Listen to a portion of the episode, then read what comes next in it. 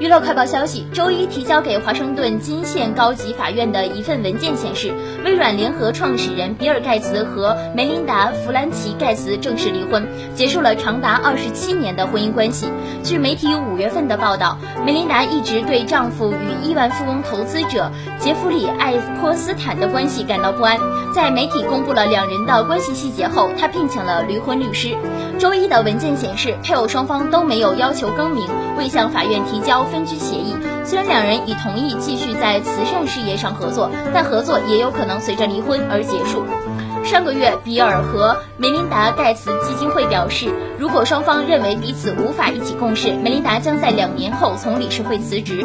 梅琳达曾在微软任职，并于1994年与比尔结婚。她在共同管理基金会的工作中，一直是全球健康与女性平等的倡导者。